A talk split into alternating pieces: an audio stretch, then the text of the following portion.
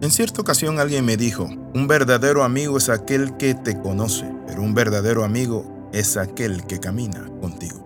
Bienvenido al devocional titulado Amigos de Dios.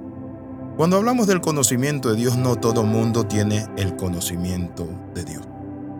Cuando hablamos del conocimiento, tenemos que entender que el conocimiento de Dios no es el intelectual. Hay personas que conocen las escrituras, conocen teología, Conocen tantas cosas, pero ¿saben qué? No conocen verdaderamente a Dios. ¿Por qué?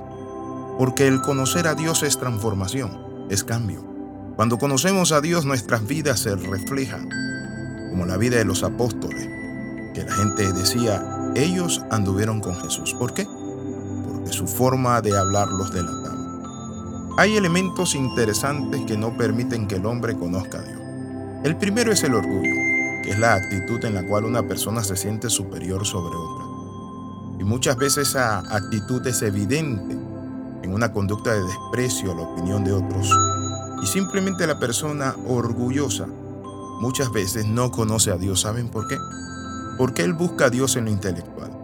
Por eso la Biblia dice que el amor edifica, pero el conocimiento envanece. Primera de Corintios capítulo 8, versículo 1. Pero también hay otro elemento que no permite a la gente conocer a Dios, y es la hipocresía. Es aquella acción que pretende fingir ser lo que no es. Es una transcripción del vocablo griego hipocriteis, que significa actor o protagonista en el teatro griego. Las personas que viven una doble vida, que no son sinceras, jamás pueden conocer a Dios. Porque la palabra dice que debemos acercarnos con corazones sinceros delante. En Santiago capítulo 1, versículo 22 dice, pero sed hacedores de la palabra, no tan solamente oidores, engañando a vosotros mismos. Una vida cristiana falsa y superficial es el resultado de una vida doble e ilegítima. Cuando una persona tiene una vida doble, Dios no se manifiesta a él. La palabra es clara cuando nos dice a nosotros que debemos acercarnos confiadamente al trono de la gracia para hallar el oportuno socorro. Una persona que es sincera conoce a Dios. ¿Por qué? Porque hay un elemento muy unido a la sinceridad y es la humildad. Eso es claro cuando dice humillado bajo la poderosa mano de Dios para que cuando fuere tiempo, Él os exalte. No se puede basar el conocer a Dios por los sentimientos o las emociones. Hay muchas personas que quieren experiencias emocionales y las experiencias emocionales lo usan como fundamento para decir yo conozco, pero realmente no podemos basar nuestro conocimiento de Dios solo en lo emocional.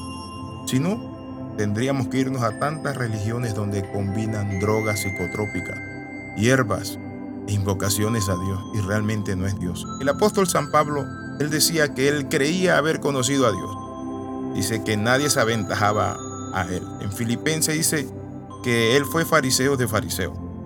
Es decir, hebreo de hebreo y fariseo de fariseo. El apóstol Pablo era aventajado en su religión, pero cuando iba camino a Damasco, el Señor se le mostró, se le reveló y él conoció verdaderamente a Cristo. Quizás usted cree conocer a Dios también haciendo hechicería, siendo un chamán y teniendo experiencias sensoriales y que usted siente que son sobrenaturales. Pero quiero decirle esto.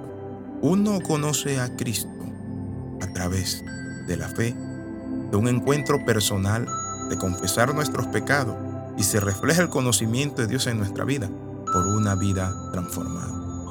Cuando hablamos de conocer a Dios, entonces tenemos que entender esto, que Él se revela a nosotros, que Él nos muestra su palabra, pero también nosotros nos acercamos a Él confiadamente, confesando nuestro pecado. El profeta Jeremías habla acerca de la confianza en el corazón.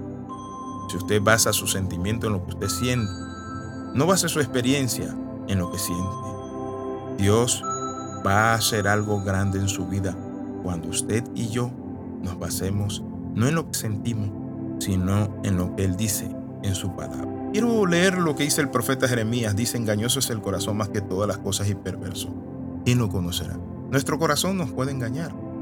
Imagínense las religiones donde hay tantas cosas allí, tantos elementos, hipnosis y tantas otras cosas. Entrar en trance, Ellos creen verdaderamente que Dios llega a ellos y no es Dios. Son espíritus chocarreros. Por eso la Biblia dice en Proverbios 28, 26, el que confía en su propio corazón es necio. Está claro que confiar en los sentimientos puede llevar a uno a cometer graves equivocaciones, las cuales se pagan cara. Y quiero terminar de esta manera. Las emociones deben ser bien cuidadas. El creyente es llamado a controlar sus emociones bajo la dirección de el Santo Espíritu de Dios. Por eso la Biblia dice que el espíritu de los profetas están sujetos al profeta. ¿Qué significa esto?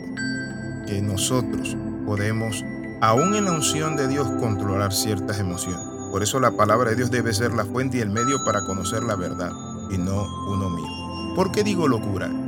Compartía un ministro de que unas hermanas dijeron, estamos en la unción del Espíritu y el río estaba crecido. Y dijeron, lo vamos a pasar caminando y ningún agua impetuosa podrá tocar. Se metieron al río y un día después las encontraron en la playa, a las dos, ahogadas. Mi amigo, es importante que conozcamos a Jehová. Por eso quiero terminar con este, esta porción de las Escrituras. Conozco Jehová que el hombre no es señor de su camino, ni del hombre que camina es el ordenar sus pasos. Jeremías 10:20. Debemos pedir como Moisés que Dios nos muestre su gloria. Oramos, Padre, en el nombre de Jesús, oramos pidiéndote, oh Dios Padre Santo, tu gracia salvadora, que nos ayude, Padre. Entra en nuestro corazón, cámbianos, porque queremos conocerte. Lo pedimos en el nombre de Jesús. Amén y amén. Escriba a más 502 42 45 60 Y recuerde sintonizar nuestra música para meditar en Spotify o Facebook Alexis Ramos es el canal. Bendiciones.